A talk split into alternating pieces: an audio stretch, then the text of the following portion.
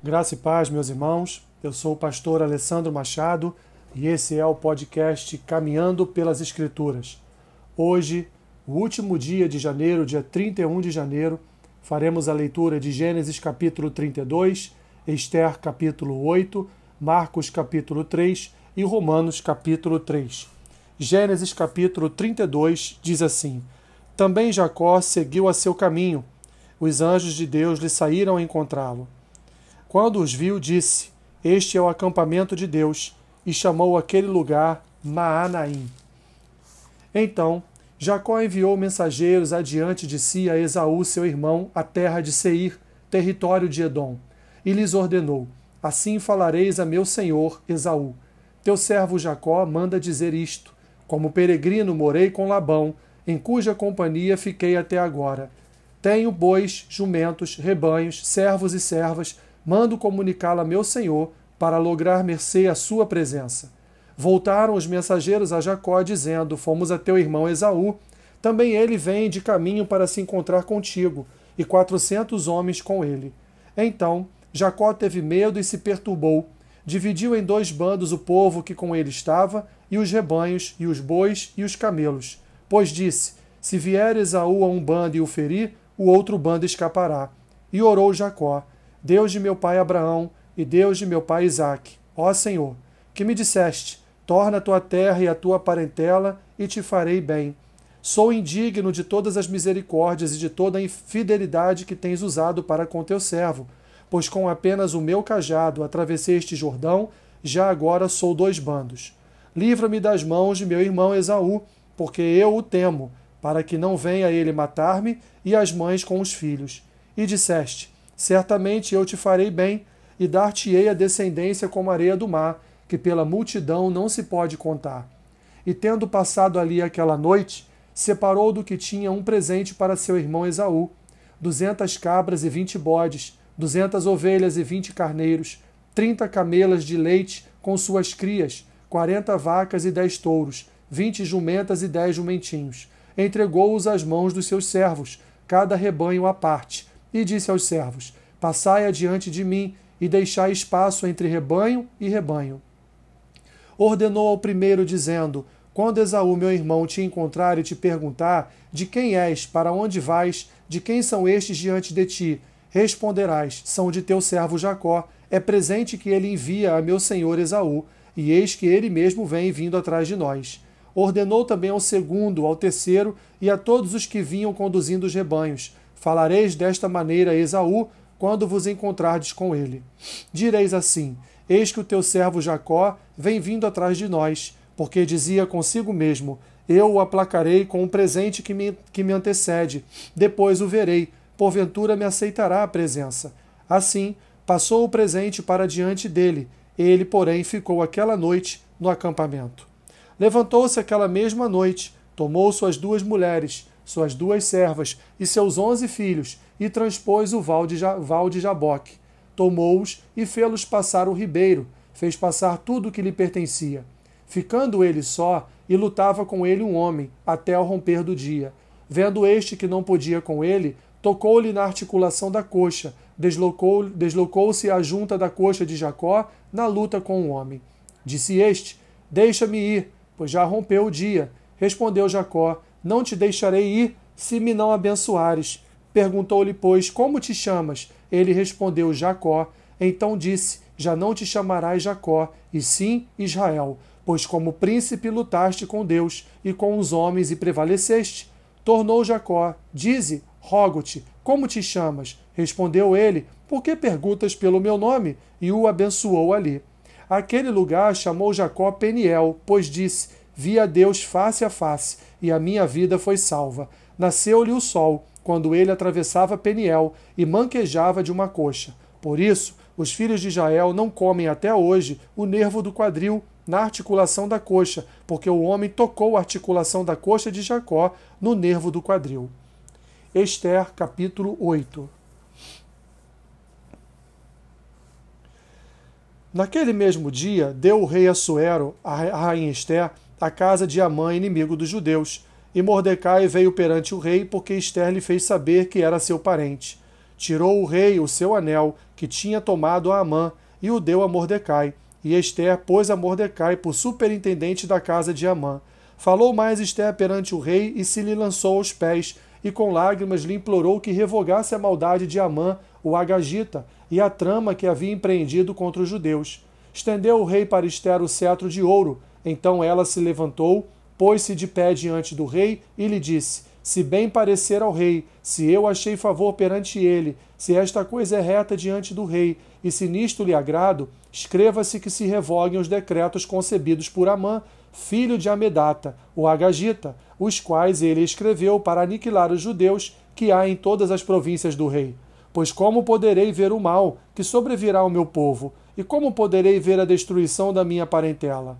Então disse o rei Assuero à rainha Esther e ao judeu Mordecai: Eis que dei a Esther a casa de Amã, e a ele penduraram numa forca, porquanto intentara matar os judeus. Escrevei, pois, aos judeus como bem vos parecer, em nome do rei, e selai-o com o anel do rei, porque os decretos feitos em nome do rei e que com o seu anel se selam não se podem revogar.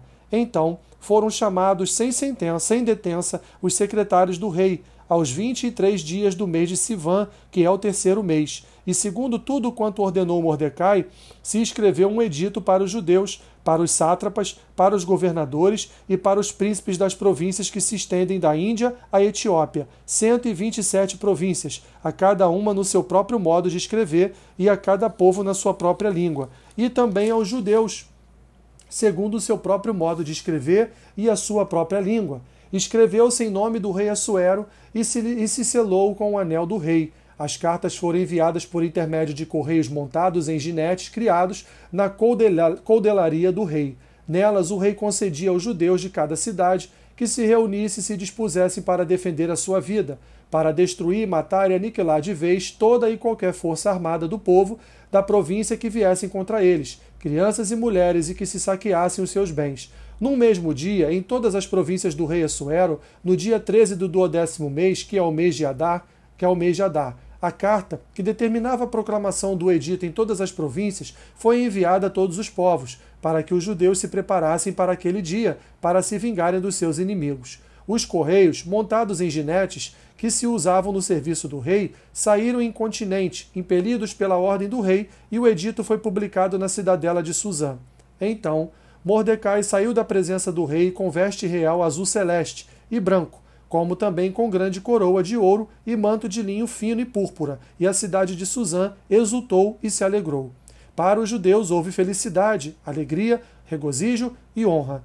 Também em toda a província e em toda a cidade aonde chegava a palavra do rei e a sua ordem. Havia entre os judeus alegria e regozijo, banquetes e festas, e muitos dos povos da terra se fizeram judeus, porque o temor dos judeus tinha caído sobre eles.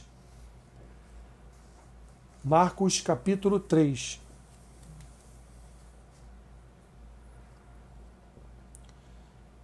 De novo entrou Jesus na sinagoga e estava ali um homem que tinha ressequida uma das mãos.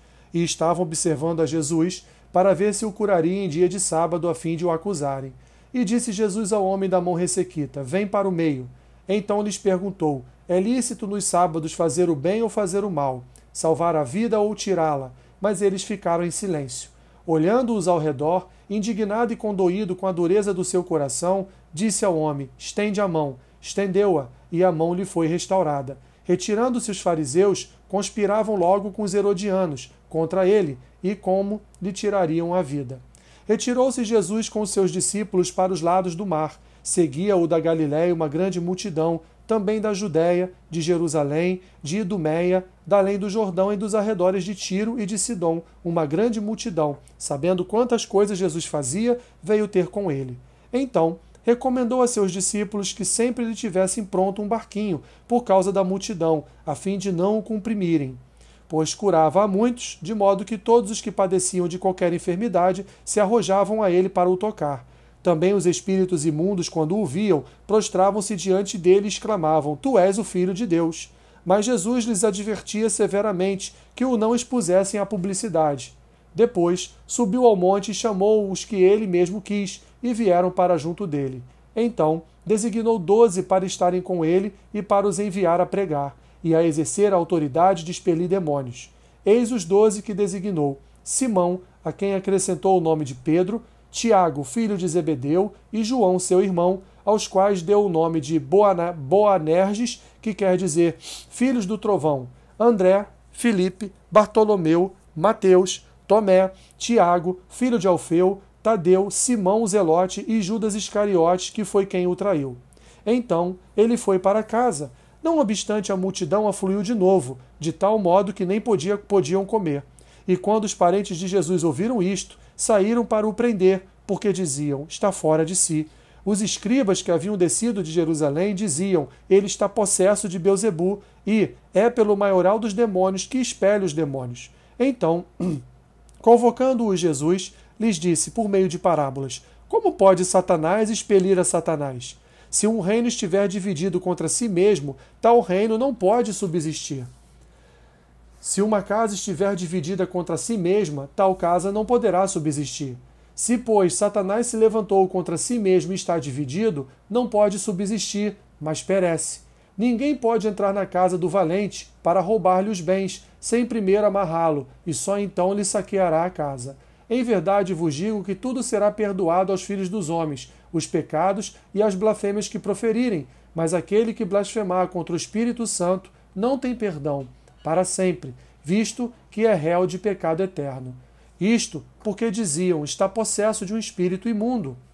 Nisto chegaram sua mãe e seus irmãos, e tendo ficado do lado de fora, mandaram chamá-lo. Muita gente estava sentada ao redor dele, e lhe disseram: Olha, tua mãe, teus irmãos e irmãs estão lá fora à tua procura. Então ele lhes respondeu, dizendo: Quem é minha mãe e meus irmãos? E correndo o olhar pelos que estavam assentados ao redor, disse: Eis minha mãe e meus irmãos. Portanto, qualquer que fizer a vontade de Deus, esse é meu irmão, irmã e mãe. Romanos capítulo 3.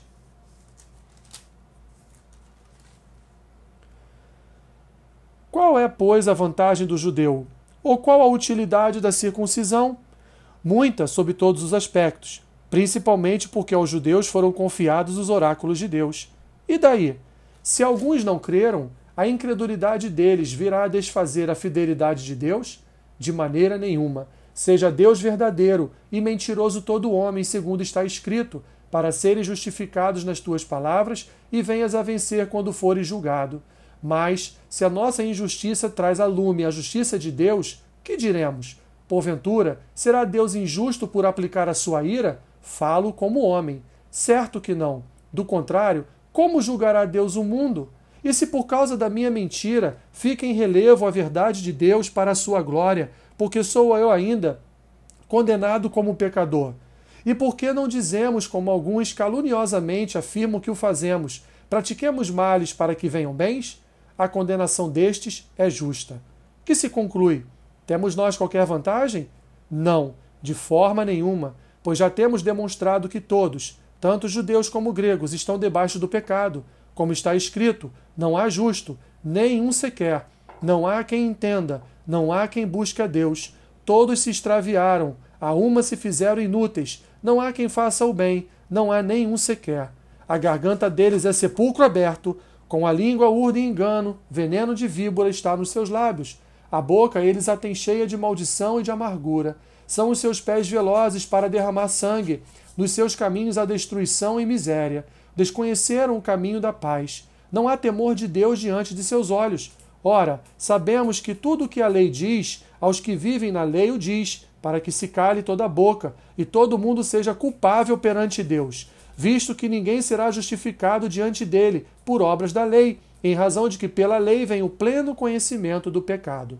Mas agora, sem lei, se manifestou a justiça de Deus, testemunhada pela lei e pelos profetas, justiça de Deus mediante a fé em Jesus Cristo, para todos e sobre todos os que creem, porque não há distinção, pois todos pecaram e carecem da glória de Deus, sendo justificados gratuitamente por sua graça, mediante a redenção que há em Cristo Jesus, quem Deus propôs no seu sangue como propiciação mediante a fé, para manifestar a sua justiça por ter Deus, na sua tolerância, deixado impunes os pecados anteriormente cometidos, tendo em vista a manifestação da sua justiça no tempo presente, para ele mesmo ser justo e o justificador daquele que tem fé em Jesus.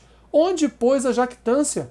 Foi de todo excluída. Por que lei? Das obras? Não, pelo contrário, pela lei da fé. Concluímos, pois, que o homem é justificado pela fé, independentemente das obras da lei. É, porventura, Deus somente dos judeus? Não é também dos gentios? Sim, também dos gentios, visto que Deus é um só, o qual justificará por fé o circunciso e, mediante a fé, o incircunciso. Anulamos, pois, a lei pela fé? Não, de maneira nenhuma. Antes, confirmamos a lei.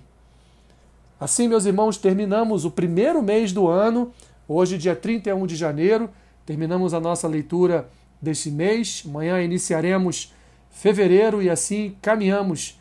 Passa rápido, como um piscar de olhos. Daqui a pouco, quando você vê, já estaremos em dezembro fechando toda a Escritura. Que Deus continue nos abençoar, que Deus continue a nos dar vigor, que Deus continue a colocar através do seu Espírito alegria no nosso coração. E eu gostaria de fazer um desafio a você. Coloque lá nos comentários do Instagram ou nos grupos do WhatsApp para quem eu passo, repasso esta, estas gravações. Coloque lá o que, o que tem sido de proveitoso na sua vida ler as Escrituras todos os dias. Ler e acompanhar a leitura. Eu creio que tem sido momentos certamente agradáveis para a sua edificação, para a bênção da sua vida. Então, se você puder e quiser, escreva lá, comente, diga o que isso tem acrescentado à sua vida. Deus te abençoe rica e abundantemente. Amém.